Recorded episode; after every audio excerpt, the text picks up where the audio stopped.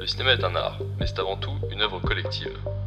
Et si nous mettons souvent en avant les acteurs ou les réalisateurs, on oublie néanmoins tous les métiers de l'ombre qui sont nécessaires pour fabriquer un film. Enfin ça, c'était avant. Bienvenue dans les métiers cachés du cinéma. Bonjour à toutes et tous et bienvenue dans un nouvel épisode du podcast des métiers cachés du cinéma. Aujourd'hui je reçois Sophie Lénier-Dodovic qui est directrice de casting. Bonjour Sophie et merci d'avoir accepté mon invitation. Ben, merci à vous. Alors pour commencer, est-ce que tu peux te présenter s'il te plaît? Alors, donc, je m'appelle donc Sophie Léné-Dieudovitch, je précise sur la fin de, de mots. Euh, je suis directrice de casting depuis. euh, euh, Enfin, pas directrice de casting, enfin, je fais du casting depuis 15 ans. Et j'ai d'abord été assistante de casting, puis directrice de casting. Donc, je vais être directrice de casting depuis 10 ans maintenant, peut-être. Et, euh, et j'ai commencé il y a 20 ans ce métier, euh, d'abord à la, hum, comme assistante euh, réalisation. Ok. Très bien. Est-ce que tu peux nous vulgariser ton métier du coup de directrice de casting? Ah ben, le... c'est, c'est un des chefs de poste euh, importants sur un tournage parce qu'on est un peu le premier interlocuteur quand, quand un film commence. Parce qu'après un scénario, en fait, euh, vient très vite le choix de qui va incarner les personnages de scénario. Donc ça commence, euh, notre métier commence déjà à se dire euh, il faut financer un film, qui sont les acteurs et actrices connus qui pourraient porter les rôles principaux et aider au financement? Donc souvent, ça, on appelle ça notre travail de consultation. Et donc le but, c'est de faire un travail d'expertise, de proposer des gens qui potentiellement pourraient, pourraient dire oui et, euh, espérer qu'ils qu'ils disent oui et puis qu'ils nous aident après derrière à faire que le film existe. Et une fois que le film est financé, que, voilà, qu'on est sûr qu'on va pouvoir le faire, démarre la, phase de casting. Et donc cette phase de casting, c'est de, filmer, euh, enfin c'est de, de rencontrer euh, plus, plein de comédiens pour chaque rôle, de les filmer sur des scènes. Euh, moi je donne la réplique, mais c'est pas obligatoire. On peut demander à un comédien, une comédienne de venir donner la réplique. Et euh, après de, de monter tous ces comédiens, de les présenter au réalisateur ou la réalisatrice, aux producteurs, productrices, et puis euh, après c'est eux qui valident euh, les comédiens qui et comédiennes qui préfèrent. Après, moi, je peux avoir. Alors, c'est pas, c'est pas de l'influence, mais en tout cas, je donne mon avis. C'est eux qui décident. Mais après, moi, mon travail, c'est aussi d'être capable de leur parler des comédiens, des comédiennes dans, dans, dans ce qu'ils sont, euh, dans leur euh, capacité euh, technique, émotionnelle, dans leur capacité à tenir ou pas un rôle important par rapport à l'expérience qu'ils ont. Donc, moi, mon travail, au-delà de dire j'aime celui-là ou j'aime celle-là ou je préfère celui-là, c'est plus se dire tel acteur est comme ci, tel acteur est comme ça. C'est de pouvoir, pouvoir en parler. Donc, moi, la- ce qui est très important dans mon métier, c'est de bien connaître les comédiens et les comédiennes et d'aller les voir le, travailler le, le plus possible au théâtre, euh, au cinéma, à la télé, euh, pour être justement capable de, de parler de leur palette de jeu, de leur capacité, euh, de- de- d'être capable de, de mieux, mieux en parler après au- auprès de, des réals et prod. Ok. On reviendra un peu plus en détail Mm, mm. dans la suite. Pour toi, quelles sont les compétences et les connaissances principales qui sont nécessaires dans cette profession? La connaissance des comédiens et des comédiennes, je pense que c'est d'abord un amour euh, des acteurs et des actrices. Euh, moi, ma passion du ciné, elle, vient par ce biais-là. Euh, c'est vraiment les acteurs et les actrices qui m'ont amené au, cinéma, en fait, qui m'ont le plaisir de spectatrice. Et euh, donc, donc, pour moi, ça, c'est déjà indispensable. C'est bien les connaître, euh, être curieux. euh, et euh, je sais pas si on dit acteur fil comme on dirait cinéphile, mais en tout cas, il faut avoir cette culture-là, de, de- bien connaître les acteurs et les actrices. Après, je pense qu'il y a aussi. bah, on, on doit savoir diriger un acteur et une actrice, donc c'est aussi de la direction d'acteur. Donc il faut avoir cette compétence. Il faut avoir la compétence aussi un peu pédagogique, parce que finalement, dans la direction d'acteur, il y a aussi un peu presque de coaching, des fois avec certains, en fonction de qui on a en face de nous, parce que après on pourra aussi développer, mais il y a du casting sauvage. Donc forcément, euh, des fois c'est plus du coaching d'acteur que du, de la direction d'acteur dans ces cas-là. Et, euh, et puis avoir, euh, avoir quand même une certaine euh, compétence euh, en psychologie, parce que c'est aussi s'adapter aux gens qu'on a en face de nous, que ce soit les comédiens et comédiennes, mais aussi les, les réals et les prods qui sont pas toujours les mêmes, et de savoir se mettre un peu, un peu dans leur tête pour réussir à, à, bah, à obtenir ce qu'ils veulent en fait. Donc pour ça, il faut quand même avoir un peu de capacité psychologique euh, pour se mettre dans la tête des autres en fait. Parce qu'on fait pas un casting pour nous-mêmes, on fait un casting pour, pour, pour quelqu'un. Donc c'est pas c'est pas la même chose. Moi, si je réalisais, j'aurais peut-être pas fait les mêmes choix que que quand je suis directrice de casting pour euh, une réalisatrice ou un réalisateur qui euh, forcément a une subjectivité comme moi et, et je dois comprendre la subjectivité du réel ou de la réelle avec laquelle je travaille pour être au plus juste dans mes propositions. Donc ouais, il faut être assez psychologue, je pense. Ok, très bien. Euh, pour revenir un petit peu sur euh, ta carrière et ta formation, est-ce que tu peux nous dire ce qui t'a poussé vers le cinéma et plus particulièrement vers ce métier? Euh, je vais essayer de résumer, mais en même temps, c'est enfin, En fait, à la préadolescence, j'ai dit à ma mère, je veux faire du cinéma, parce que j'étais passionnée. J'adorais aller au cinéma déjà, enfant, ado, préado. bon, dire ça quand on est de province, c'est pas donc elle m'envoyait en école de théâtre, enfin faire des cours de théâtre, parce qu'elle ne voyait pas trop quoi me faire faire. Donc en fait, c'est j'ai pris le goût, bah, je me suis mise à jouer, à prendre des cours de théâtre, à adorer ça et, et, à, à, continuer à le faire. Et du coup, je, ça, ça, ça m'a fait me comprendre qu'est-ce que j'aimais vraiment dans le cinéma. Ben, en fait, c'était les acteurs, le jeu des acteurs. Du coup, après, je suis partie en lycée euh, euh, littéraire euh, option cinéma-théâtre.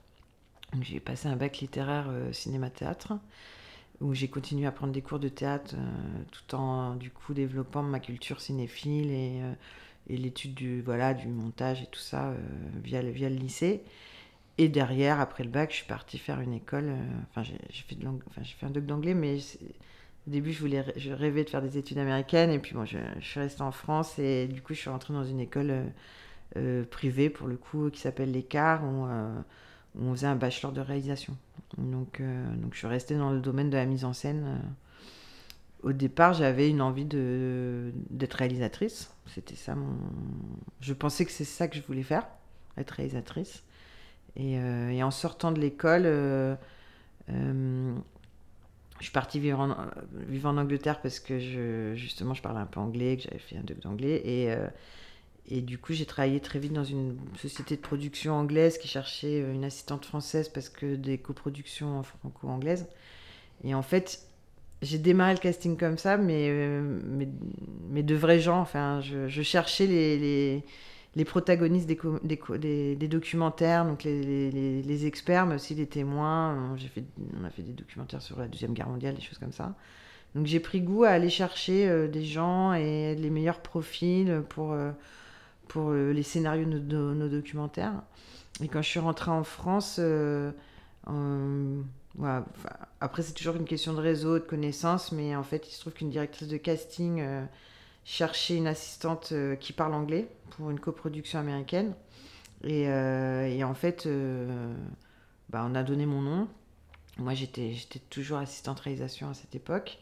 Et, et du coup, ça a été une révélation pour moi de, de faire ce premier casting. Alors, c'était, chez, c'était pour Luc Besson. Enfin, c'était une, production de Luc Besson. Et effectivement, il fallait aller caster des Anglais, des acteurs anglais qui jouent des Américains. Et, euh, et, en fait, euh, je me suis dit, mais c'est ça que j'adore. En fait, je, dirais, je, dirige des, je dirige des acteurs, je joue avec eux. En fait, je, je, je fais ce que j'aime, c'est jouer et diriger. Tout ça euh, caché, dans l'ombre. donc, en fait, tout d'un coup, je, moi qui étais assez discrète et, qui ne passe pas particulièrement la lumière de ce métier, euh, bah, tout d'un coup, je pouvais vivre de, faire de ma passion, enfin, faire ma passion sans que personne ne, le voit vraiment. Donc, euh, donc, ça a été une révélation pour moi euh, d'être assistante casting. Et ça m'a fait un peu oublier le métier de réalisation. Et, et, puis, je me suis surtout dit que je voulais devenir directrice de casting. Donc, j'ai fait 5 ou 6 ans d'assistanat jusqu'à voler de mes propres ailes. Ok, donc du coup, dans ton cursus, tu as pas fait d'études il n'y a, pas a pas d'études de directrice de casting. Même aujourd'hui, il y en a toujours Non, il n'y en a pas. Après, souvent, les directeurs ou directrices de casting sont d'anciens comédiens, comédiennes, d'anciens euh, assistants, réalisateurs, réalisatrices comme moi aussi. on vient souvent de ces deux profils-là. Euh, et puis on apprend sur le, oui, on, a, on apprend en faisant. Mais, euh, mais moi, je pense quand même euh, qu'il faut connaître le jeu et la direction d'acteur.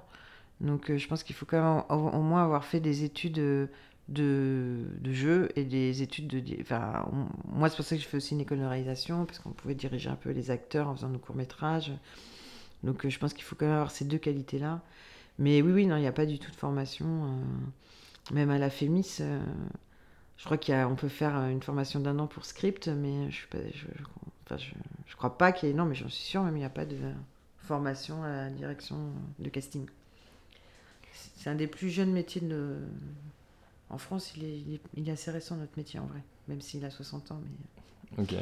C'est un métier récent, en vrai. Oui, bah 60 ans, en effet, sur euh, la, ça, ça a duré la du vie cinéma. du cinéma. Euh, vu que c'est un métier qui est assez jeune, est-ce que tu trouves que justement il a changé entre tes débuts et maintenant? Alors, et encore, moi je suis encore jeune, on va dire. Je pense que c'est plus violent pour les, les direcastes qui ont euh, 50 et plus, euh, ou même 60 et plus. Euh, ça a beaucoup changé parce que ça s'est beaucoup développé. C'est-à-dire qu'au début, euh, euh, il et elle n'étaient pas très nombreuses. Et aujourd'hui, je pense qu'on est plus de 200. Quoi. Alors qu'il devait peut-être être euh, 50 au départ, euh, 20 même. Donc ça, ça, ça a augmenté euh, énormément. Et, euh, et c'est surtout qu'il y a eu des profils très différents. euh, euh, bah, comme je disais, souvent, on, commençait, on, venait d'un métier qui, nous faisait dériver vers la direction de casting. Maintenant, il y a des gens qui, démarrent directement par ce métier-là, parce qu'il est devenu un peu plus connu. Donc, il y a des gens qui veulent faire ça directement. Et, qui, du coup, le, démarrent souvent par du casting sauvage ou du casting enfant parce que on a, ça fait moins appel à de la direction d'acteur et tout ça. Enfin, c'est c'est pas la même c'est pas la même chose. C'est plus un euh, c'est plus être capable de d'avoir une bonne intuition, de sentir les gens, les natures des gens pour euh, aller trouver au plus au plus pour trouver la personne au plus proche d'un personnage. Donc souvent euh, on démarre comme ça par le casting sauvage enfant ou adulte ou et le casting enfant parce que c'est souvent quand on est un peu novice autant on va pas nous faire chercher des acteurs euh, sans expérience, autant euh, quelqu'un qui, n'en aurait pas, qui est un peu, débrouillard, un peu dégourdi, avec un peu de tchatch, peut, euh, démarrer ce métier maintenant en, faisant du casting sauvage euh, et du casting enfant. Donc euh, du coup, je, vois bien que les profils sont de plus en plus euh, larges, que il y a plus de garçons aussi, parce que c'était un métier dit féminin. Je parlais de la compétence psychologique. euh, euh, Il y a des métiers comme ça qu'on considère féminins dans le cinéma, euh, Un peu comme script aussi. script, et du coup, c'est ces métiers où il faut, ça, faut être organisé, un peu psychologue, et, tout, et donc, donc forcément, ça, c'est, ça, le cliché, le cliché, c'est que c'est les femmes qui savent faire ça. Donc, euh, donc c'était, c'est majoritairement des femmes euh, qui font du casting. Et, euh, et je trouve qu'il y a de plus en plus d'hommes, et puis un peu plus de diversité aussi dans les profils, même euh, dans les origines, parce que euh, ça s'est un peu ouvert en fait. Donc oui, il y a plus de monde, ça s'est démocratisé. et après, c'est vraiment l'expérience qui fait la compétence, quoi. Parce qu'il n'y a pas de formation, il n'y a pas de label, il n'y a pas. Alors moi, je suis dans une association pro qui s'appelle l'ARDA. Euh, c'est un peu notre label, c'est-à-dire que si on est dans la, à l'ARDA, ça veut dire qu'on a quand même un CV qui, qui permet d'y rentrer.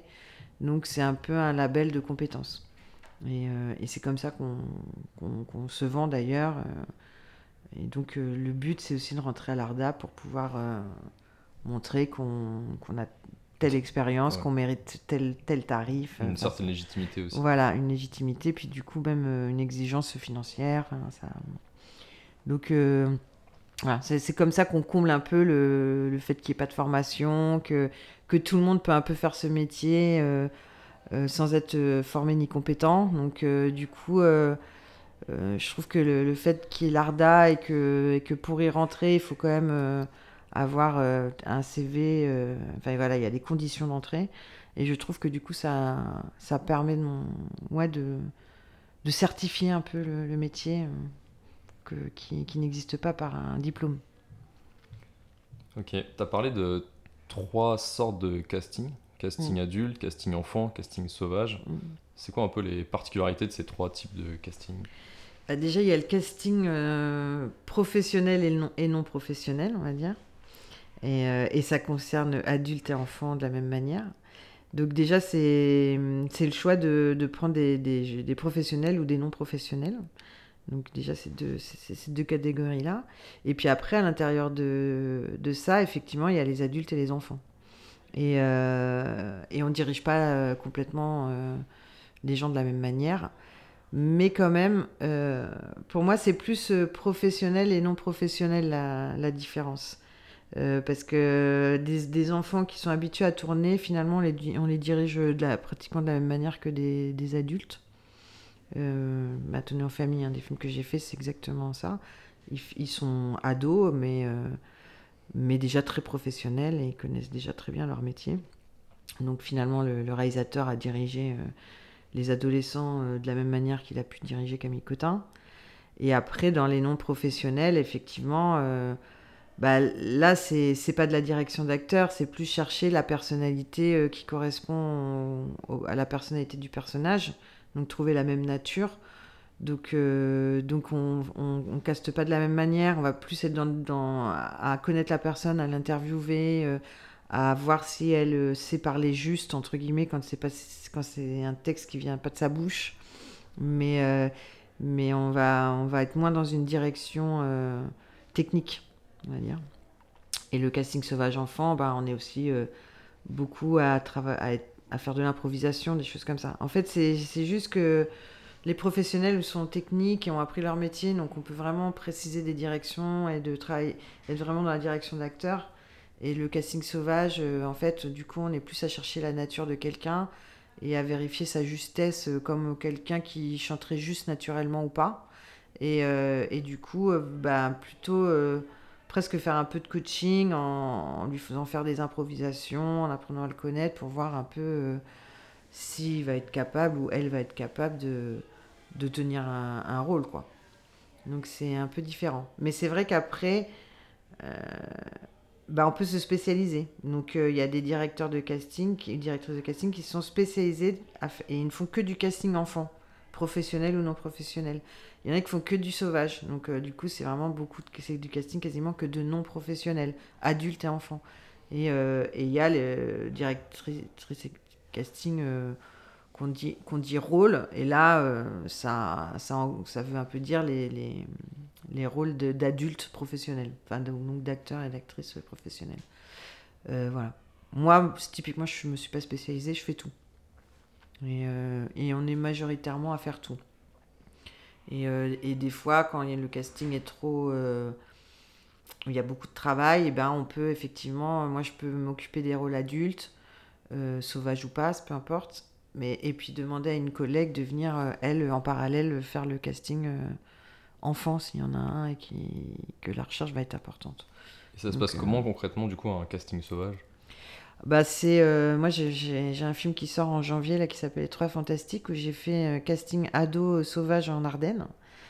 Et euh, bah, c'est déjà en fait posté plein d'annonces partout dans les Ardennes. Donc dans les journaux locaux comme là c'était des adolescents qui étaient en- en- au collège. Bah, du coup c'est me mettre en contact avec le rectorat pour leur demander si on peut venir rencontrer les chefs d'établissement scolaire pour qu'ils nous autorisent à ouvrir leurs portes. Et quand, on a cette autorisation-là, ben après, les, on peut rentrer dans les collèges. Et, euh, puis, on, va, on, les voir à la cantine euh, ou dans leur classe.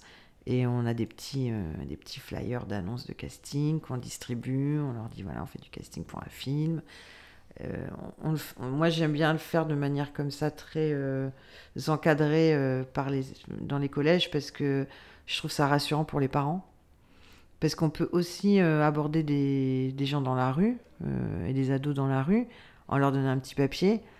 Mais bon, je- moi j'imagine qu'une mère ou un père de famille qui voit son fils ou sa fille rentrer, mineur, rentrer avec un petit papier d'annonce de, casting, bon, en soi c'est pas... euh, enfin, voilà, je, je- je- je peux imaginer que ça peut être un petit peu euh, angoissant, parce qu'on sait qu'il y a des castings euh, bah, des faux castings, hein, clairement. hein. Il y a des gens malveillants hein, qui, qui mettent des annonces de casting fausses, qui font payer des annonces alors que c'est gratuit, une annonce de casting, donc on n'a pas payé. Bah là, le mot sauvage, il prend tout son sens. Quoi. voilà, puis il y a, il y a en plus, il y en a qui en profitent pour mettre des actrices à poil pour du casting, donc là c'est encore un autre sujet. Et euh, donc effectivement, du coup, j'aime bien rentrer dans quand, des, quand il s'agit de mineurs. euh, euh, normalement, on n'a pas le droit d'ailleurs de distribuer des. Alors, je pense que le mot est trop fort, mais je pense que aller aborder des, des enfants comme ça pour leur proposer des castings, c'est un peu leur proposer du travail. C'est déjà presque, c'est pas très légal en fait, et c'est presque déjà considéré comme du proxénétisme. Donc, quand, moi je fais au début, j'allais devant les collèges en abordant les mômes, je me faisais toujours euh, euh, stopper par les, surveillants des collèges en disant que j'avais pas le droit de, dans, les abords du collège, de les, bah, de les aborder, de leur proposer du travail. Parce qu'en fait, je leur propose du travail. Même si c'est juste un, recrutement, enfin en tout cas un, entretien d'embauche dans un premier temps, c'est quand même pour le résultat d'une embauche derrière. euh. Donc en vrai, c'est pas, on n'a pas trop le droit. Le sauvage, c'est un peu un truc qu'on fait. Je suis pas trop à quel point, euh, quand il s'agit en tout cas de, dans- de mineurs, je suis pas sûre euh, que ce soit très légal de le faire. Quand on sort euh, du cadre, en tout cas, que moi je m'oblige à avoir de, de passer par les, les- chefs d'établissement et puis de mettre ce petit flyer dans le carnet de correspondance pour que voilà, les parents voient que c'est cadré. Moi, souvent en échange pour remercier euh, les chefs d'établissement, après je peux revenir plus tard dans le collège et puis présenter le métier du, enfin, les métiers du cinéma, faire une espèce de petite masterclass sur les métiers du cinéma. euh. Donc il y a un petit côté donnant-donnant euh, qui est assez sympa. Et puis après, ben voilà, entre les réponses euh, des annonces qu'on a diffusées sur les réseaux sociaux, euh, moi j'ai fait, euh, ben là en Ardennes, tous les Facebook d'activités sportives, je vais aussi dans les, tous les centres sportifs, euh, centres de loisirs, euh, donc euh, collèges, tous les endroits où je peux trouver des 12-15 ans, on va dire. Et donc je vais partout. Et puis après, bah, j'attends qu'on qu'on réponde à mon qu'on réponde à mon annonce. Donc il y a mon mail et mon téléphone. Et puis bah, après, une fois que j'ai tout bien distribué, que j'ai beaucoup parlé de tout ça et que je sens que mon annonce a été bien diffusée, bah, maintenant j'ai plus qu'à espérer que les gens me contactent et m'envoient des, des candidatures, leurs candidatures. Et une fois que j'ai les candidatures, bah, on, on commence à les filmer. Et on voit beaucoup de monde. Beaucoup, beaucoup, beaucoup de monde. Parce que c'est. Parce que tout le monde veut être acteur, mais tout le monde n'en est pas capable. Donc, euh, donc après, c'est c'est filmer, filmer, filmer. Il y a un gros travail de filtre à l'entrée. quoi. Ouais, on filme, on fait plusieurs tours de casting. Donc euh, souvent d'abord, moi je suis seule avec mon assistante. On va filmer dans un premier tour de casting euh, tous les comédies, tous les jeunes ados qui peuvent euh, correspondre à une, recherche, à un profil. Et, euh, je, montre, les montre quasiment tous à Montréal, sauf ceux que je pense que ça vaut même pas le coup de lui montrer. Et, après, lui fait sa sélection de ses, des gens qui, l'intéressent. Et on refait un deuxième tour de casting avec lui ou avec elle. Et, et là, ça s'appelle des callbacks. Donc euh, c'est rappelé quoi en fait en gros. Et, euh, et donc là c'est lui qui c'est le réal ou la réal qui, qui, qui va les diriger, qui va aller chercher euh, ce qu'il a à chercher avec eux. Et des callbacks, des tours de callbacks, peut en avoir surtout chez les enfants. Deux, trois. Enfin voilà, on peut, on peut en faire plusieurs quoi. Parce que les, les RAL, ils ont besoin de se, de se conforter dans leur choix. Et puis souvent après, là typiquement pour le film qui va sortir en janvier, c'est trois copains. Donc à un moment donné, c'est aussi faire des callbacks à 3-4 ensemble et pour voir si on y croit. Des, des mômes qui se connaissent pas, est-ce qu'on va croire qu'ils vont réussir à nous faire croire qu'ils se connaissent depuis 10 ans alors que c'est pas vrai? Et euh, donc c'est tout ça qu'on va va c'est toutes ces phases là qu'on va faire en casting en fait. Euh, c'est aussi les apprendre, les juste euh, répéter. euh, puis une fois une fois qu'ils ont été validés, c'est aussi continuer à travailler avec le RAL et répéter euh, avec euh, avec eux euh, pour pour créer du lien entre eux en fait. Donc c'est de faire en sorte de les faire travailler ensemble. Et moi, c'est une phase où je peux être encore là et et, et, répéter, enfin voilà, et travailler avec le réel encore à ce moment-là pour rép- répéter avec les ceux dont on pense que ce sera eux, même s'ils sont pas encore complètement validés à ce moment-là. Genre, on est quasiment sûr que c'est eux, mais on vérifie encore une, dernière fois avec une dernière répétition collective. Ok. Est-ce que tu peux nous en dire plus sur l'évolution de ta carrière? Ah, C'est-à-dire? Bah, Du coup, pendant tes 15 années, tu es passé de assistante de, du casting jusqu'à maintenant directrice de casting, les différents films que tu as fait. Les étapes, comment ça s'est pas... ouais, voilà, passé euh... bah, En fait, euh, déjà, je vais dire que mes cinq premières années d'assistanat, ça a vraiment été euh, l'apprentissage de mon métier, du métier de directeur de casting. Parce que, euh, comme, comme on disait, il n'y a pas de formation, tout ça. bah, du coup, moi, être assistante, c'est, ça, ça, a été ça. Ça a été comme comme ma formation euh, pour ce métier. Donc euh, mes années d'assistanat pour moi c'est ça, c'est un peu l'équivalent d'une école. Euh, c'est j'ai appris mon métier en fait. Et, je, et du coup j'ai encore, je me suis encore plus nourrie dans ma connaissance des acteurs et des actrices et de comment faire un bon casting. Et, et, ensuite, effectivement, bah, on a quand même des on a l'ambition de devenir soi-même directeur, directrice de casting. Donc, il y a un moment, il faut euh, oser euh, quitter euh, son chef pour devenir soi-même. Et, et, là, c'est un petit moment, dans, un petit saut dans le vide, hein, parce que du coup, bah, on est des intermittents du spectacle, on est un peu notre propre patron, l'air de rien. Donc il faut se retrouver nos, bah, nos nouveaux clients, si, je, dois donner un terme un peu moche, mais c'est-à-dire que moi, en tant qu'assistante, je, travaille pour les réals et les prods de ma directrice de casting quand je la quitte pour devenir moi-même directrice de casting, je vais pas lui piquer euh, ses réals et ses prods. Enfin, certains le font sûrement, mais moi, c'est pas comme ça que je travaille. Donc, moi, j'ai eu la chance d'avoir une directrice de casting déjà qui, qui m'a aidé à trouver mes premiers euh, jobs. C'est-à-dire que mon tout premier euh, casting comme Direcast, c'est un programme court pour France 2 qui s'appelait Pas en mode d'emploi. Et clairement, c'est elle qui avait été contactée pour faire ce travail elle n'avait pas le temps de le faire et du coup elle a, elle, a proposé mon nom euh, et, c'est comme ça que j'ai été embauchée euh, la première fois euh, parce qu'on lui a fait confiance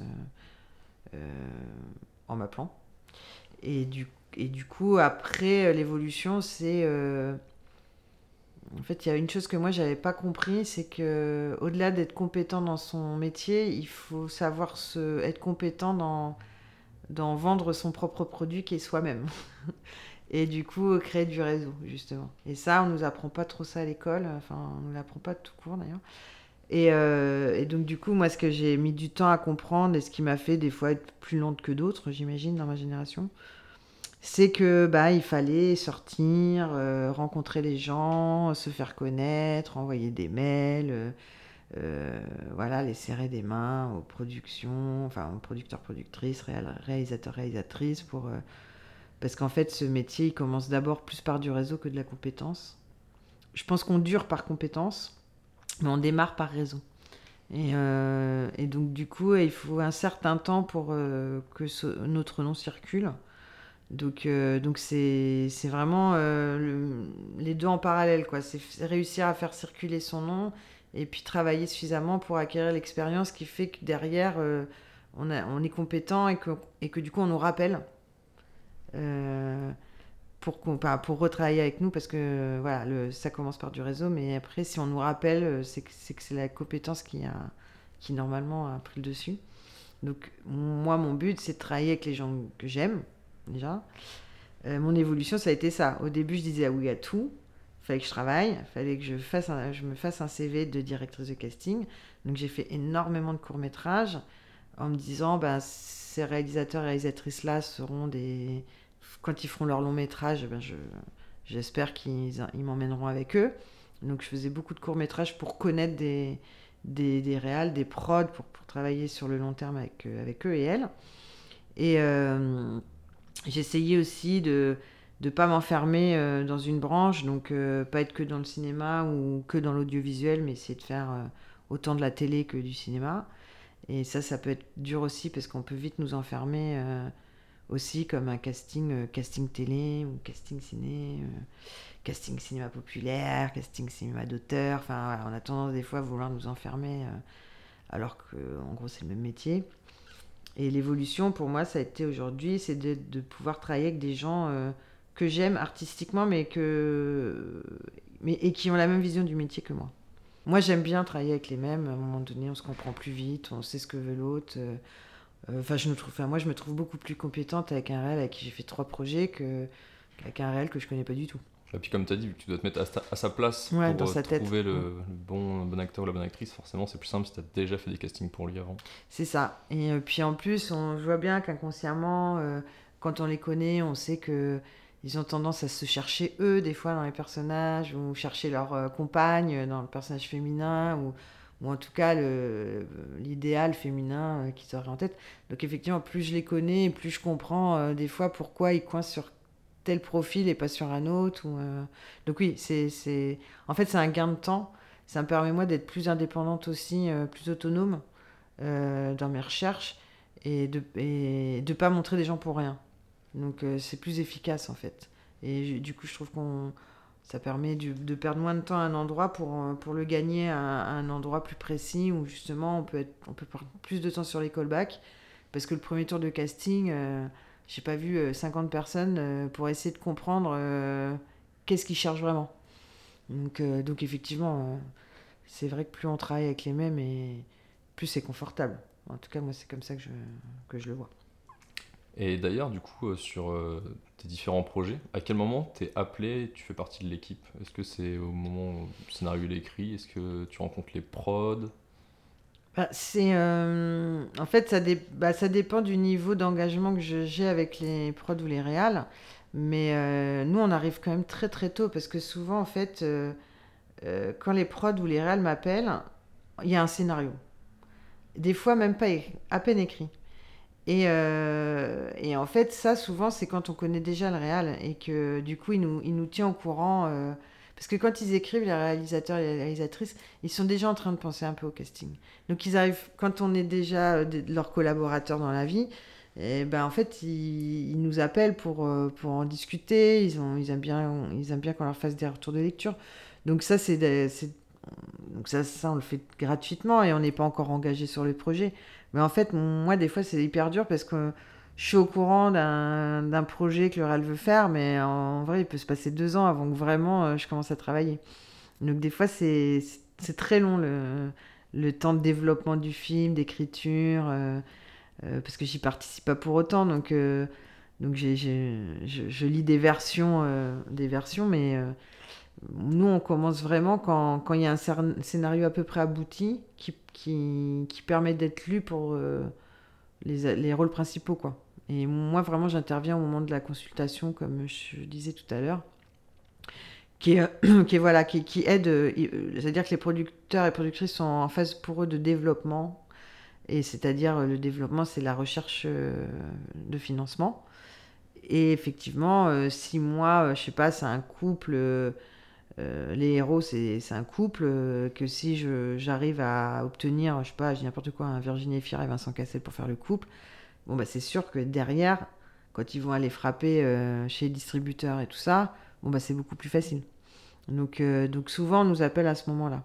Donc nous on, on, on arrive vraiment au moment du développement en fait. Et la phase casting, casting vraiment où on filme les acteurs, c'est vraiment pour les seconds rôles, les troisièmes rôles. Donc ça c'est vraiment, euh, euh, on est à 4 ou 5 mois du tournage. Enfin, c'est vraiment, c'est-à-dire que tous les financements sont là, que, que, que le film va se faire, ça c'est sûr. Mais Et- des fois on fait de la consultation, les films se feront pas. Oui, en fait, t'es appelé en amont, après il y a Mm, mm. la phase de recherche de financement, puis si ça se fait, bah, tu continues, si ça se fait pas, du coup... euh, Bah voilà, Alors, on, est, on est payé pendant cette phase de consultation parce que c'est vraiment un travail. hein. Euh, parce qu'il suffit pas de connaître euh, les 10 acteurs et actrices connus euh, du cinéma français, parce que en fait, euh, on se rend compte qu'il y a des listes A, des listes B. Il y a les acteurs euh, cinéma d'auteur, les, les acteurs de cinéma populaire, enfin, et qu'en fait, en fonction de ça, c'est pas les mêmes budgets, c'est pas les mêmes styles de films et tout. Donc c'est vraiment un travail d'expertise.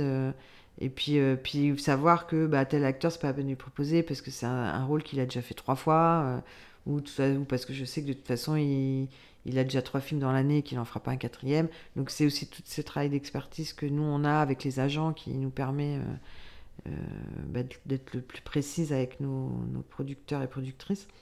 Et, euh, Et donc voilà, mais moi des fois j'ai mis des acteurs, des actrices connus sur des projets en développement. le casting c'est bon, et pour autant ils n'arrivent pas à financer le, projet. Donc des fois ça s'arrête avec la consultation.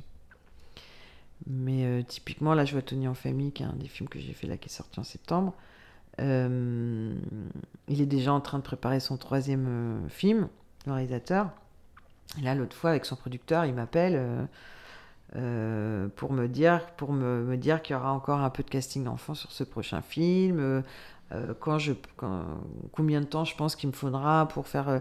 donc, alors qu'il n'a fait que pitcher son nouveau sujet à son producteur et, et parce qu'ils sont ensemble et qu'il est en train de pitcher son nouveau sujet, bah là, tu vois, tu as le producteur qui m'appelle en haut-parleur euh, pour dire ouais ben, on est en train de pitcher le film euh, du coup euh, en casting qu'est-ce que tu penses de, si on fait comme ci comme ça? Donc alors que je sais même pas quand est-ce qu'on va commencer que j'ai même pas lu de scénar donc donc ça dépend en fait les relations qu'on a en fait avec nos prods et nos réals et du coup, tu arrives à savoir à la louche combien de temps il te faudra pour trouver X personnes, en gros, enfants, adultes, selon si c'est pro, non pro, etc. Bah, ça, ça fait aussi partie de notre expertise et de notre compétence, hein, oui, de, pouvoir un peu juger de ça. Après, il y a toujours un truc très aléatoire parce qu'on fait un métier qui n'est que, que de l'humain.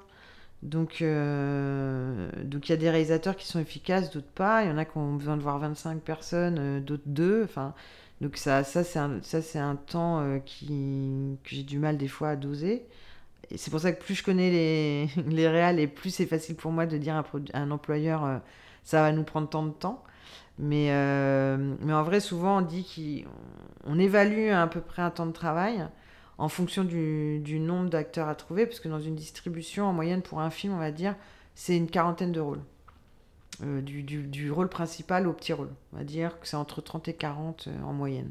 Donc on sait que pour ça, il nous faut bien 6 semaines de travail. Et après, il y a des spécificités. Quand justement, quand c'est comme le film dont je parlais qui sort en janvier, où c'est trois euh, ados euh, sauvages en rôle principaux. Bon, bah, typiquement, c'est un, casting euh, que j'ai commencé genre fin. Genre, on était fin septembre. Je sais déjà plus quelle année, mais 2021 peut-être. Je sais plus, bref. En, genre, c'était fin septembre, j'ai dit à mon assistant début octobre, on commence.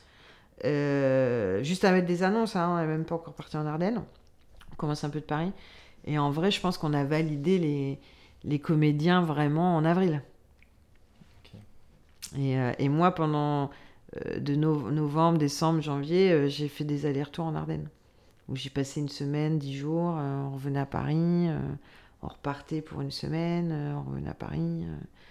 donc, donc ça, c'est des longs castings. Donc le casting enfant, c'est long. Parce qu'en plus, on voit énormément de... de pour les ados, pour les enfants, on peut voir 300, 400 gamins, des fois plus que ça. Alors que pour un rôle euh, adulte, euh, classique, second rôle, euh, bah, je sais pas, je peux voir 10, comédiens et puis on m'a valide un sur les 10. Donc ça, dépend vraiment du rôle en fait. Il n'y a pas, du coup, tu disais, pas des maths. Tu mm. disais, il y a une quarantaine de rôles à peu près par film en moyenne, et c'est toi qui s'occupe des 40 rôles? Ah, moi je m'occupe du, du, rôle principal au petit rôle. Et, et après, c'est le casting chargé de figuration qui, qui prend le relais. Euh, qu'on peut aussi appeler casting associé parce que maintenant, euh, en fait, les avant, les castings chargés de figuration s'occupaient des... des, silhouettes parlantes ou muettes et de la figuration. Et euh, donc, nous, on, on s'arrêtait avec les petits rôles. Donc, petit rôle, c'est vraiment. Il faut au moins une séquence avec quelque chose à jouer. La silhouette parlante, ça va vraiment être juste une personne reconnaissable. je sais pas, le serveur qui dit pour vous, ce sera un café. Ça, c'est une silhouette parlante. Un petit rôle, c'est une scène dans un film, euh, euh, un médecin euh, qui va faire une consultation et on le verra qu'une seule fois à ce moment-là, mais c'est une séquence quand même, c'est une scène. Donc là, c'est un petit rôle. Donc nous, on, allait jusqu'à ce, rôle-là. Maintenant, les, castings chargés de figuration, on tourne de plus en plus en région, dans des régions. Et, et ils ont tendance, du coup, pour des raisons de financement, de budget, de, de devoir employer euh, de plus en plus de monde dans les régions, hein, que ce soit dans l'équipe technique ou euh, dans la distribution artistique. Donc euh, du coup, souvent, ces castings-là qui, qui étaient souvent limités aux, silhouettes figuration, bah, du coup, ont pu récupérer euh, pas mal les petits rôles. C'est plus intéressant pour eux en plus. Et euh, des fois plus même, parce que maintenant il y a des castings qui sont totalement euh, en région. Et, euh, donc du coup, c'est effectivement, ils en vrai, ils, ils font les petits rôles euh, que, que, la, que les... En fait, c'est un peu les, les producteurs, euh, enfin les dir- euh, on appelle les, même les directeurs et directrices de production, c'est un peu aussi qui nous disent ces petits rôles-là, nous on veut... Si moi je, enfin, voilà, je suis en casting à Paris et que le, film se tourne à Cannes, ils me disent bah, ces petits rôles-là, nous on veut les chercher à Cannes. Parce qu'on va pas les loger, parce que c'est juste par coût financier. hein. Parce qu'on les on va pas les déplacer en train, et on va pas leur payer la chambre d'hôtel. Donc euh, du coup, euh, souvent, euh, on finit, les- il y a beaucoup de petits rôles maintenant que, dont moi je m'occupe plus, je m'occupe plus, et qui est, qui, est, qui est pris en main par le casting qu'on appelle chargé de figuration. Du coup, le chargé de figuration, lui, il est plus, enfin, il va directement sur le lieu. Et lui, oui, voilà, lui, lui, il travaille dans sa région. Et euh, après, il y a aussi des chargés de figuration à Paris. Et, euh, et puis après, c'est pareil. euh, nous, on nous paye un certain temps. Donc euh, souvent, les chargés de figuration, même ceux de Paris, euh, ils peuvent récupérer des petits rôles parce que en fait, euh, nous, on, nous a, on a fini de nous payer, on n'a plus de sous pour nous. Et donc du coup, bah, c'est... Et il reste encore des petits rôles. Donc du coup, c'est le chargé de figure qui prend le relais parce que, parce que ben, nous, il n'y a plus de sous pour nous, quoi. Donc c'est souvent comme ça. Mais, effectivement, ceux qui sont dans les régions, oui, bah là, typiquement, aussi Tony en famille, parce que c'est c'est le film qui est sorti le plus récemment, là, que j'ai fait. Euh, Il y avait un, chargé- un, un casting euh, chargé de figuration euh, qui s'occupait de certains petits rôles. Alors moi, j'en ai fait beaucoup aussi de Paris, des petits rôles, mais euh, il, en- il en a pris pas mal. euh, il en a pris aussi de son côté, quoi. Ok. Et d'ailleurs, quand tu as fini cette phase de casting, du coup, après, il y a le tournage. Est-ce que des Mhm. fois, tu participes au tournage? Tu vas, tu vas voir un peu Alors, Bon, là, pff, il n'y a aucune obligation. Euh, moi, j'aime bien passer euh, sur les tournages, en fait, parce que j'aime bien savoir comment ça se passe, comment, comment ça se passe pour eux, en fait. Et puis aussi parce que j'aime bien savoir comment les acteurs et les actrices se comportent sur les tournages. Parce que, pour moi, parce que moi, ça compte. Quelqu'un qui se comporte pas bien avec euh, certains membres de l'équipe ou qui sont pas des bons camarades de jeu, des bons partenaires de jeu, enfin... Moi, ça compte parce que ça, je- moi, c'est quelque chose que je peux dire après à, un réal. euh, euh, voilà, quelqu'un qui, qui, qui parle mal à tout le monde ou, qui aurait des gestes déplacés ou j'en sais rien. Enfin, euh, bah, je sais que moi, je peux, je peux le dire. Je peux attention, euh, euh, ce comédien ou cette comédienne n'a pas bonne réputation. c'est vrai que j'ai eu sur le tournage, il parle mal au, régis, au stagiaire régie. Donc ça, ça, ça, ça, je peux avoir envie de vérifier ça. Puis aussi vérifier si s'ils sont quand même heureux sur le tournage aussi, s'ils se sentent épanouis. Donc j'aime bien passer. Je passe pas à chaque, tournage, mais j'aime bien voir comment ça se passe. Et, euh, et après, je peux être des fois sur les tournages parce que souvent, quand on fait du casting, on peut développer d'autres euh, métiers. Et moi, j'ai un peu développé le coaching. Donc, euh, je me suis déjà retrouvée en tournage pour faire du coaching enfant. Et je trouve ça assez chouette de le faire. Je le fais moins parce que j'ai j'ai moins le temps aujourd'hui, mais c'était un moyen de retourner un peu sur les tournages euh, sans y être euh, H24 et, euh, et de coacher un peu les enfants. euh. Mais c'était pas des rôles euh, importants quand je fais coacher les enfants, c'était des rôles un peu secondaires. Donc, euh, donc c'est comme ça que je peux me retrouver aussi sur les tournages. Ok. Pour revenir un peu plus particulièrement sur euh, ta carrière et tes projets, tu as travaillé sur euh, notamment Monsieur et Madame Adelman de Nicolas Bedos avec des têtes d'affiche comme Denis Podalides et Antoine Gouy, ou plus récemment, comme on a déjà parlé plusieurs fois, le film Tony en famille de Nathan Ambrosioni avec des gros noms comme Camille Cotin et Louise Labec. Est-ce qu'il a toujours des castings pour les têtes d'affiche ou bien souvent c'est le réalisateur ou les producteurs qui ont déjà des idées d'acteurs ou d'actrices qu'ils souhaiteraient? Euh, bah, c'est les deux. C'est-à-dire que souvent ils ont des idées, parce qu'encore une fois, les acteurs et les actrices connus, euh, ils n'ont pas besoin de nous pour euh, les connaître, justement. Donc ils ont déjà des idées. Et souvent, moi, quand ils nous appellent en consulte, avant même de démarrer une consulte, euh, c'est euh, nous, on avait pensé à tel et tel euh, comédien, comédienne. Et, et après, bah, en fait, c'est moi, je vais aller vérifier si cette personne-là est disponible, si je vais voir auprès de son agent s'il pense que c'est quelque chose qui, un projet qu'ils auraient, qu'il ou elle aurait envie de faire. Et, et, et, moi, je vais quand même aussi me donner mon avis sur le, leur, leur envie. C'est-à-dire qu'ils vont me dire, moi, nous, on a envie de travailler avec telle actrice ou tel acteur. je, moi, je peux leur dire, ah, c'est peut-être pas une bonne idée ou ah, excellente idée. Mais je leur dis toujours qu'il faut qu'ils aient un peu un top 3, top 5. Parce que, euh, parce qu'encore une fois, quand l'idée qu'ils ont en tête bah, ne va peut-être pas être euh, la personne qui va accepter le film. Donc il faut toujours imaginer euh, quelqu'un pour, pour, remplacer ce choix. Parce que, bah, parce que ça arrive effectivement que, la, le comédien ou la comédienne bah, n'ait pas envie de faire le rôle, n'est pas intéressé par le projet, ou n'est pas du tout dispo pour ça. Et donc, bah, là, le réel, il doit faire un petit deuil, hein, parce que des fois, il a vraiment écrit pour quelqu'un. Donc là, c'est un peu dur. Mais, euh, mais du coup, voilà, moins, je, sers aussi à ça, à, projeter quelqu'un d'autre. Et à aider à projeter quelqu'un d'autre. Donc, euh, donc oui, en général, euh, les choix qu'ils ont, eux, en tête, je, vais faire en sorte qu'ils les obtiennent. Et que, que j'aime ou pas, euh, entre guillemets, euh, le comédien ou la comédienne. Mon but, c'est que c'est. Je commence toujours par oui, oui, on va essayer de faire ça. Et puis après, ben, ça marche ou pas, et puis on, va chercher quelqu'un d'autre. Mais euh, je pars du principe que ce métier est complètement subjectif et, et que c'est une question aussi beaucoup de goût. Et que. Donc mon goût à moi importe peu, entre guillemets. donc, donc, voilà, donc je, je, je, suis jamais fermé à personne. Et je sais qu'en plus, un réel qui n'a pas l'acteur euh, qu'il qui désire, ça peut très mal se passer sur le tournage. Parce que si ça ne fonctionne pas, euh, la relation ne fonctionne pas, ben, en général, l'acteur ne joue pas bien, euh, le réel n'arrive pas à le diriger. Donc, imposer un acteur ou une actrice à un réel, c'est. J'ai remarqué que c'était pas une bonne, une bonne idée, même si ça arrive régulièrement. Parce que c'est les financiers qui imposent aussi des gens. Et du coup, justement, les grosses têtes d'affiche, est-ce qu'il y a quand même une vraie phase de casting ou est-ce que c'est un peu plus simple? C'est pour ça que nous, on n'appelle pas ça casting, qu'on a appelé ça consultation. Parce qu'en vrai, nous, les, nous, on les rencontre pas. Euh, nous, on est juste des intermédiaires. On envoie des scénarios, on essaye de vendre le projet au mieux pour donner envie. Et, euh, et après, si l'acteur et l'actrice aiment le projet, bah, on organise une rencontre. Donc euh, souvent, ils vont aller, ils vont dans un, ils se retrouvent dans un café ou dans la boîte de prod pour se rencontrer. Et, et là, c'est le réal qui parle de son projet, qui parle du rôle, qui vend ça, et discute avec le. Donc il n'y a pas de, de phase casting avec les, les têtes d'affiche, comme tu dis.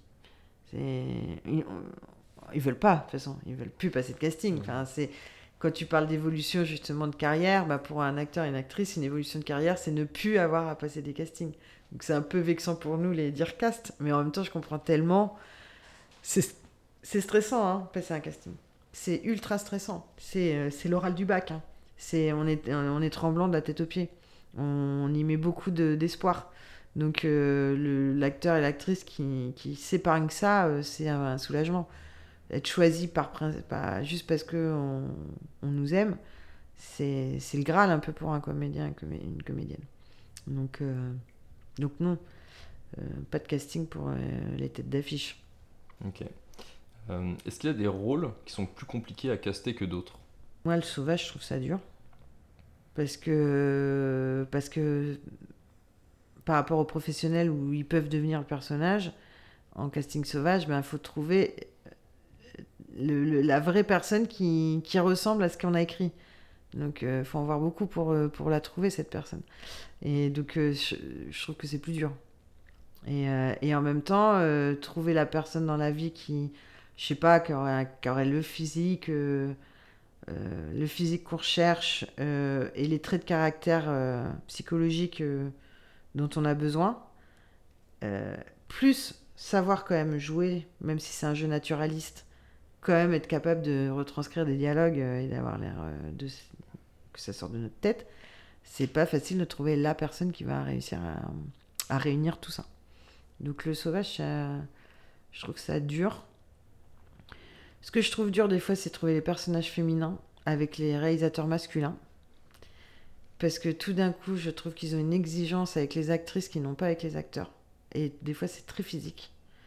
Et moi, j'ai des fois mal vécu euh, j'ai toujours l'impression que je vois beaucoup, beaucoup d'actrices par rapport aux, aux rôles, beaucoup d'actrices pour les rôles féminins, alors que j'en vois beaucoup moins pour les rôles masculins, parce que je, parce que je trouve souvent que les réals, euh, alors c'est pas une généralité heureusement, mais euh, mais que euh, des fois j'ai l'impression que je suis Tinder en fait, tu vois, et ça, ça me dérange un petit peu et que je sens qu'ils ont besoin un peu de fantasmer leur, leur personnage féminin alors même si ça reste un truc platonique, mais euh, je sais que nos métiers sont liés au désir, mais, euh, mais je trouve quand même que les réals masculins, euh, des fois, on court un petit peu trop, cherche un petit peu trop le désir pour, pour leur comédienne, quoi.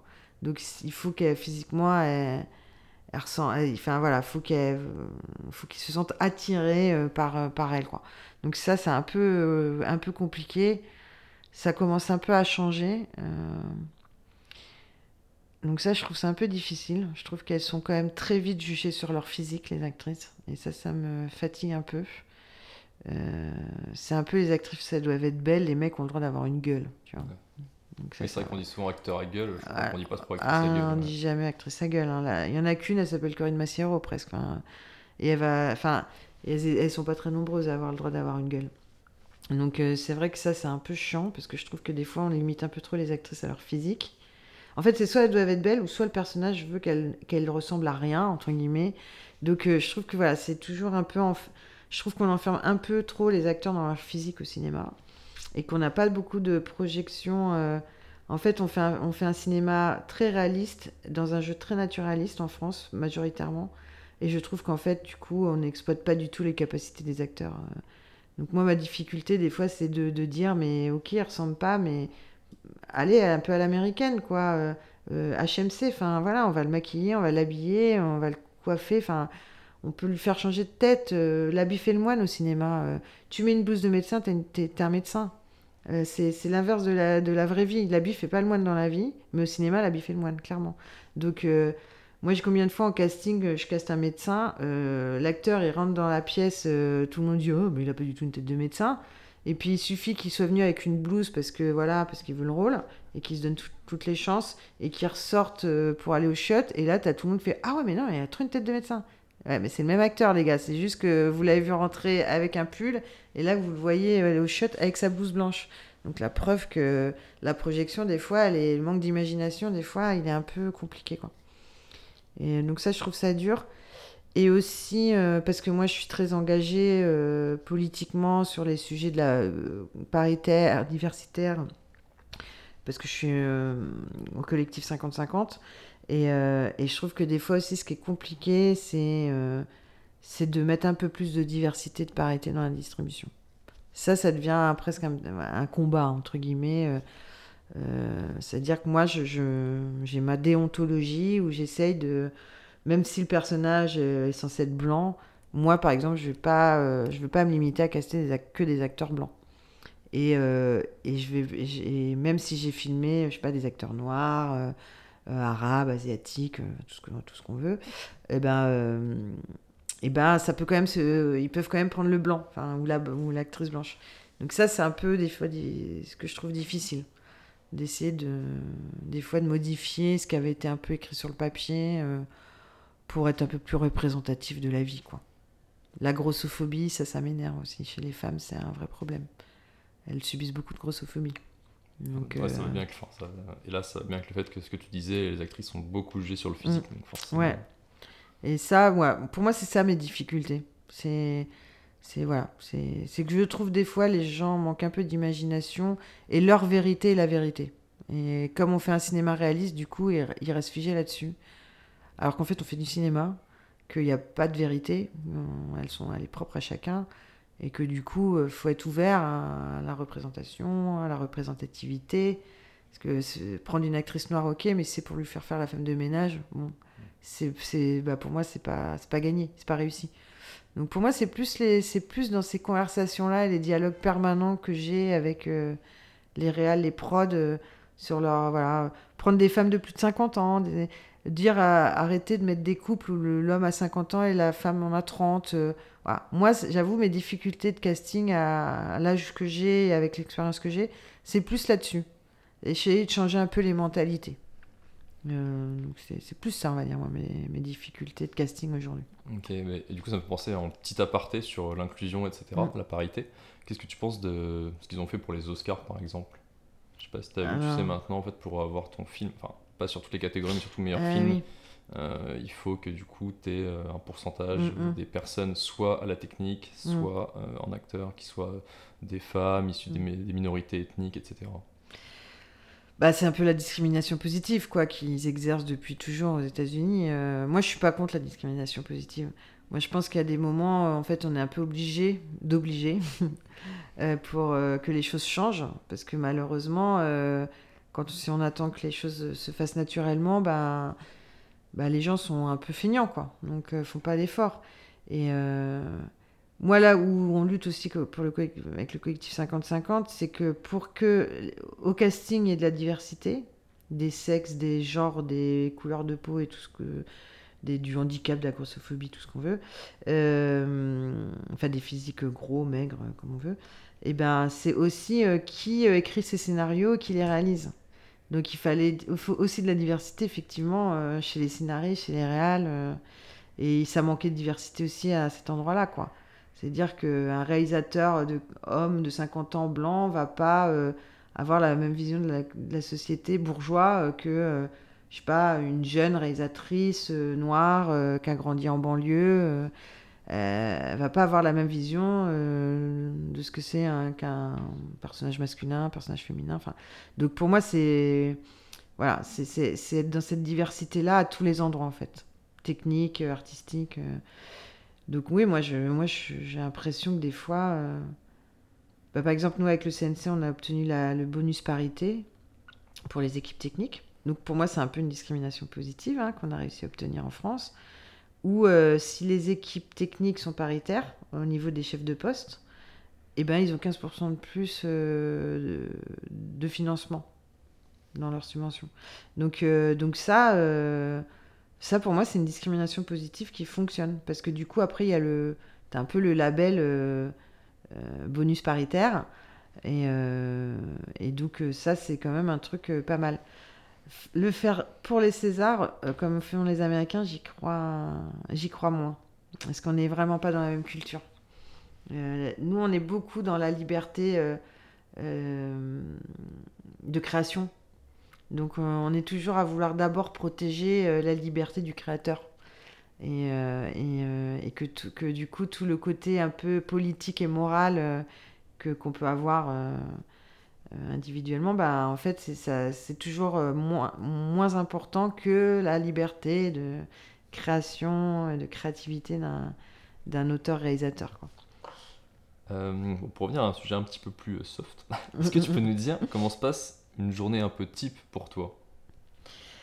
Euh, bah, J'en ai plusieurs, c'est ça que j'aime bien, c'est qu'il n'y a pas vraiment de journée type, c'est l'avantage de nos métiers, c'est que...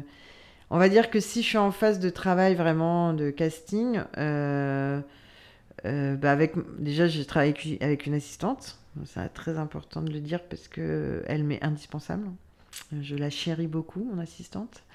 Euh, et, en fait, souvent, bah, c'est elle en fait qui organise un peu, nos journées.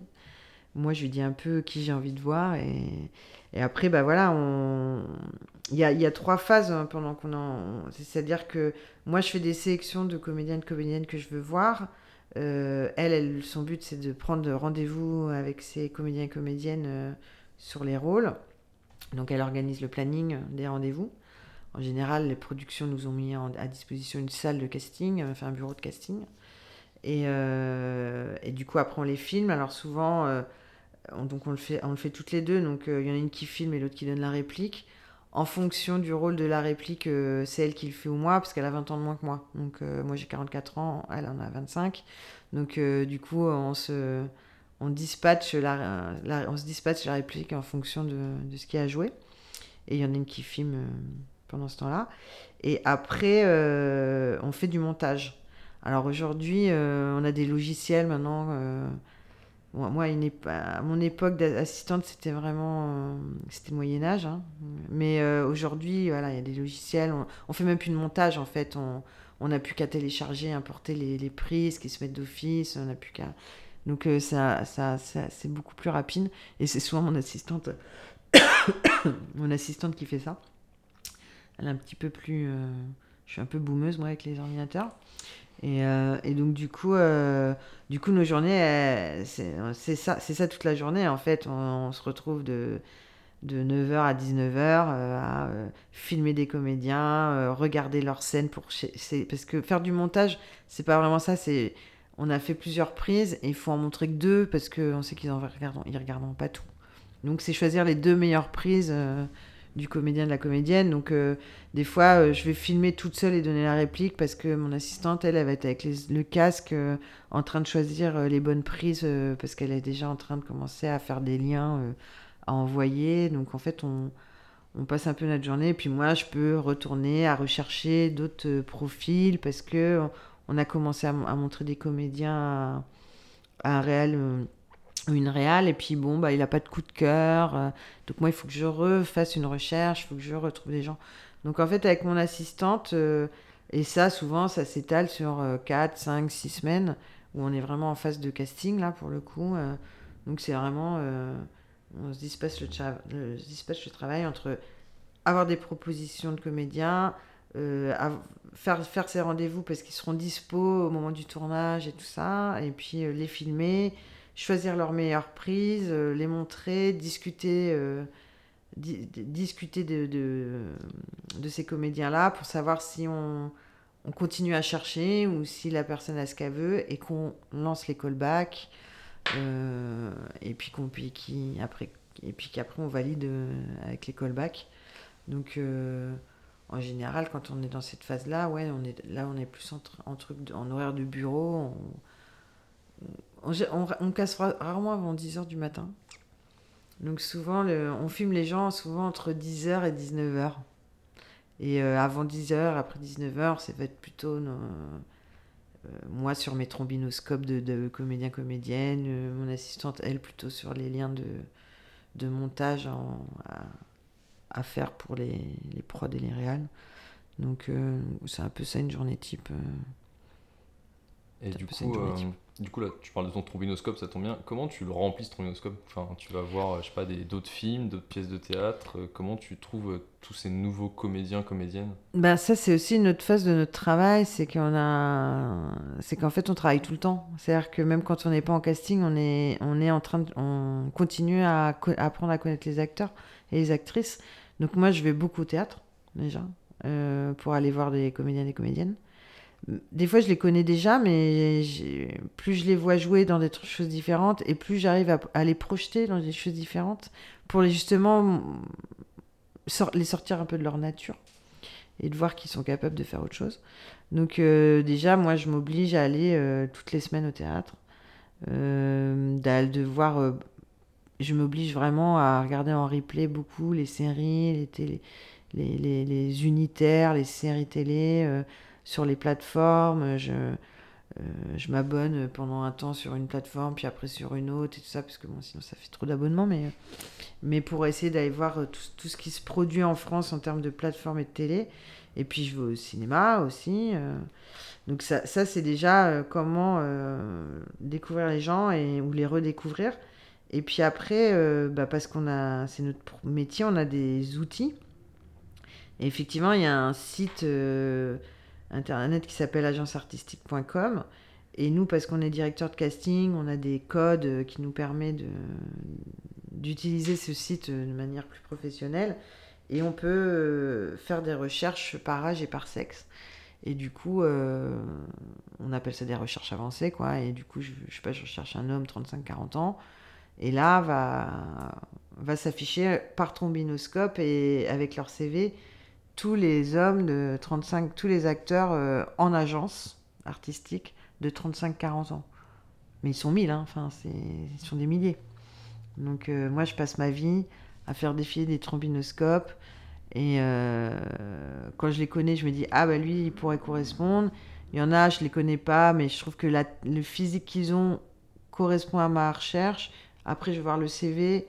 Euh, moi, j'ai des critères sur un CV. Euh, la formation, par exemple, euh, compte beaucoup pour moi. Donc, en fonction des écoles qu'ils ont fait, ça peut me, pister, m'orienter. je vais regarder dans un CV, je sais pas, quelqu'un qui fait du théâtre, ou même, même en ciné ou en télé, quelqu'un qui a retravaillé régulièrement avec un même, même, même réal ou un même metteur en scène, bah moi ça veut me dire que bon bah c'est qui qui c'est qui plaît parce que si quand tu vois un CV où, il a jamais retravaillé avec personne et ça a été one shot à chaque fois je me dis bah ça veut dire qu'à chaque fois les gens étaient déçus ne l'ont jamais rembauché. Donc c'est des petits euh, signes comme ça qui fait que j'arrive à un peu à sentir quelqu'un. Et puis les bandes démos je regarde beaucoup de bandes démos aussi. Et, euh, et moi en casting en fait, je découpe ça par tiers. On va dire que je vais voir un tiers de mes chouchous, on va dire. J'ai des acteurs et des actrices que j'adore, que je veux faire travailler parce que je les trouve formidables. Et dès que je vois qu'ils peuvent correspondre à quelque chose, je vais les voir, c'est sûr. Après, je vais voir un autre tiers. C'est pas forcément les acteurs que les actrices que je préfère, mais je sais qu'ils peuvent plaire euh, à mon réal ou à ma réal, donc il est important que je les montre. Et euh, parce que c'est potentiellement ceux-là qui peuvent être choisis. Et après, je me prends un autre tiers euh, de gens que j'ai jamais vus. Parce que le casting doit servir à ça aussi, c'est de d'apprendre à connaître euh, de nouvelles personnes. Donc je m'oblige toujours à voir des nouveaux comédiens et comédiennes parce que c'est aussi c'est aussi parce que je vais passer trois parce que je passe trois quarts d'heure en moyenne par acteur. Donc j'ai vraiment le temps de, les diriger, de faire plusieurs prises, de parler un peu avec eux. Et donc, du coup, de, de me permettre d'être capable après de me dire euh, euh, leur niveau de jeu. Et puis, du coup, euh, si, si, en plus ça ils me plaisent dans le jeu, bah oui, après, je vais, c'est sûr, je vais les revoir. Et, et, ça peut être des bonnes découvertes. Et des fois, du coup, c'est des gens que je monte pas forcément parce que, ben, ok, moi, je les ai découverts, mais ils correspondent pas du tout au rôle. Et il vaut mieux pas que je les monte parce qu'il faudrait pas que le réal se fasse une fausse idée du comédien ou de la comédienne ou qu'il pense que je, que je suis complètement à côté de la plaque. Donc euh, des fois, j'ai filmé plus pour moi que pour, euh, que pour le réel ou la réal, parce que je sais qu'en fait, je le montrerai pas forcément sur ce rôle-là. Parce que c'est pas c'est une erreur de casting de ma part, mais, euh, mais parce que je connais pas la personne, donc il fallait bien que j'aille le vérifier.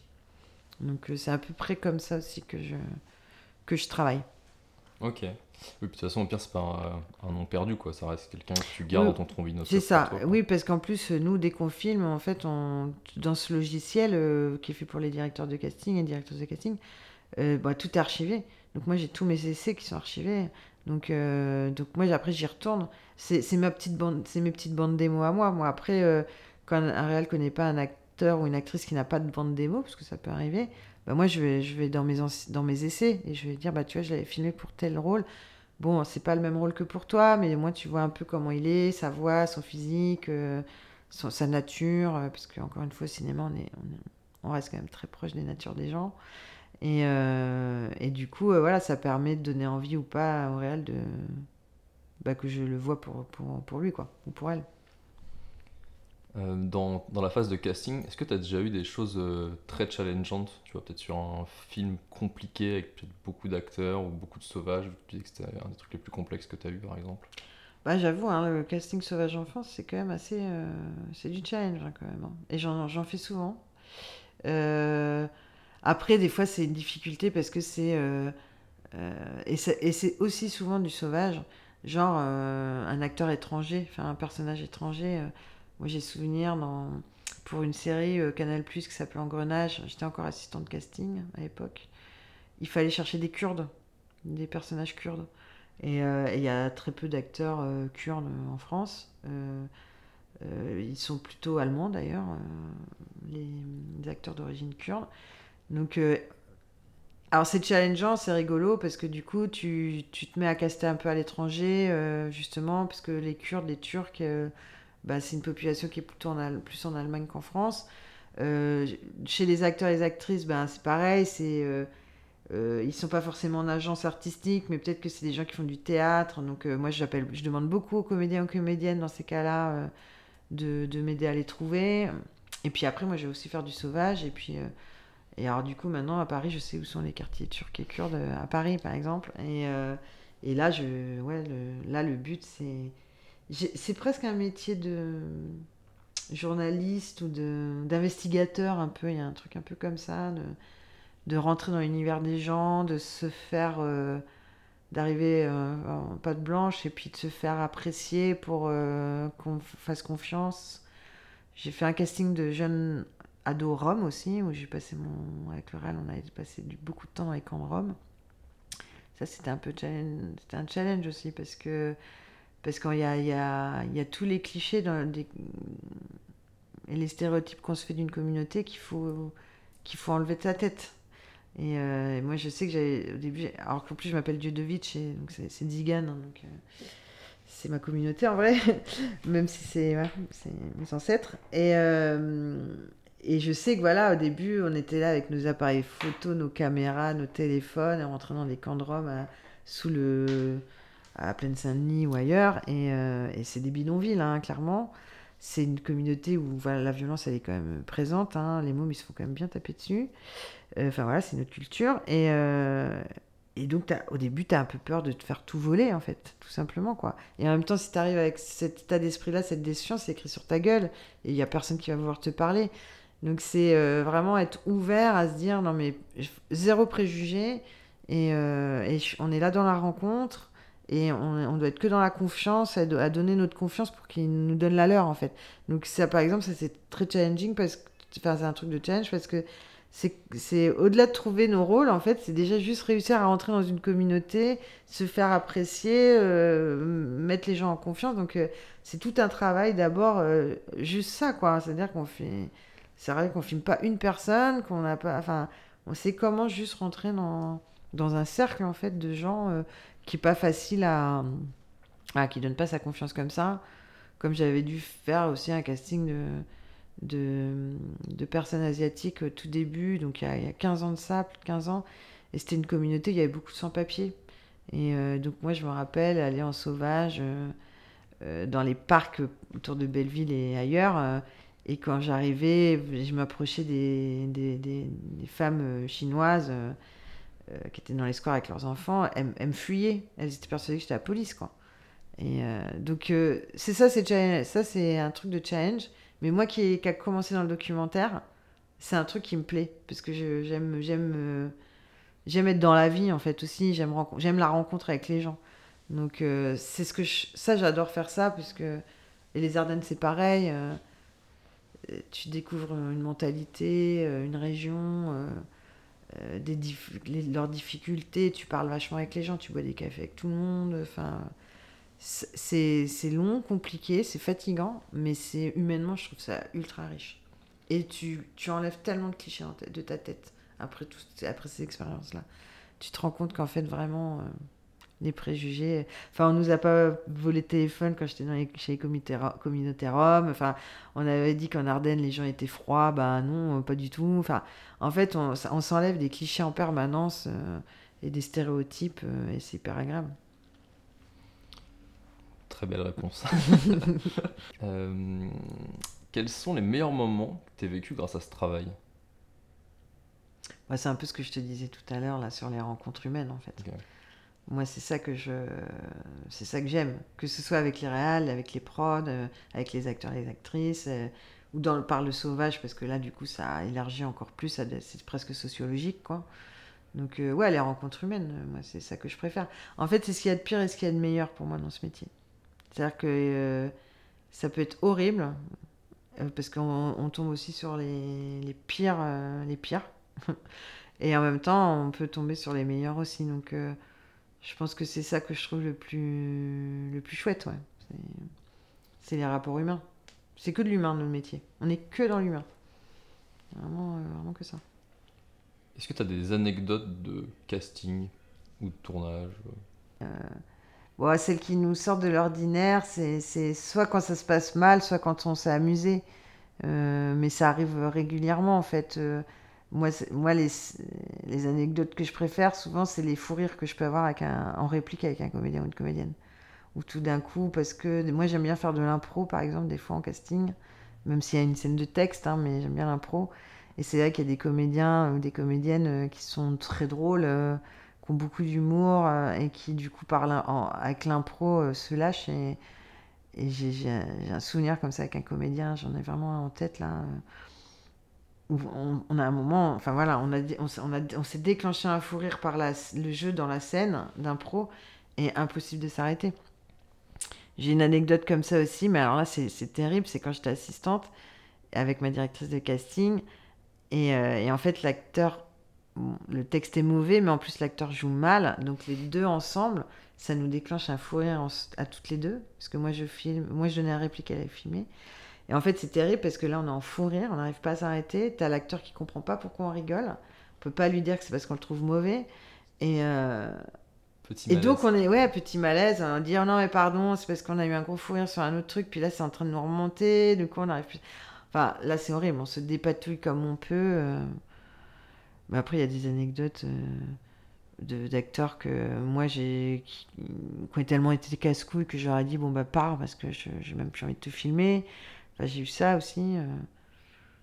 Après, des trucs que je ne vais pas raconter, mais une gueule de bois et, je dois aller caster à 10h de mat. Et en fait, euh, entre deux, acteurs, je veux toi être pour vomir. Enfin, ça, ça m'est déjà. Ça m'est arrivé qu'une seule fois, parce que général, ça, tu le vis une fois, tu le vis pas deux, parce que ça te fait une bonne leçon.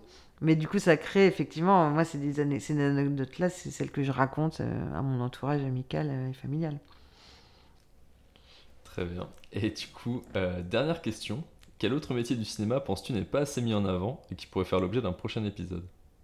Je trouve que premier assistant réalisation, euh, parce que en fait c'est un métier hyper important et euh, je trouve qu'on n'en parle pas souvent de ce poste. Parce que sans lui, en fait, rien n'est possible sans ce poste-là, parce que c'est vraiment l'organisateur de tout, quoi. Et c'est la mémoire de, c'est la mémoire du tournage. Moi, moi, je l'appelle comme ça. Puis moi, j'ai commencé par ce poste que j'ai trouvé extrêmement difficile et que je n'ai plus voulu faire parce que c'était justement la mémoire du tournage. Il faut se rappeler de tout pour tout, tout le temps. Et c'est euh, c'est hyper dur. Il faut connaître les postes, les chefs de poste. Il faut connaître tous les postes de tout le monde et tout ça. Donc euh, c'est un métier très compliqué, je, trouve, euh, et assez ingrat je trouve que c'est un métier qu'on met pas beaucoup en avant, les, assistants euh, réalisation. Super. Et eh ben écoute, euh, merci beaucoup Sophie. Et eh ben de rien, merci à toi. Merci beaucoup d'avoir écouté cet épisode des métiers cachés du cinéma. S'il vous a plu, n'hésitez pas à vous abonner, mettre une note et un avis sur votre plateforme d'écoute préférée, et je vous donne rendez-vous prochainement pour un nouvel épisode.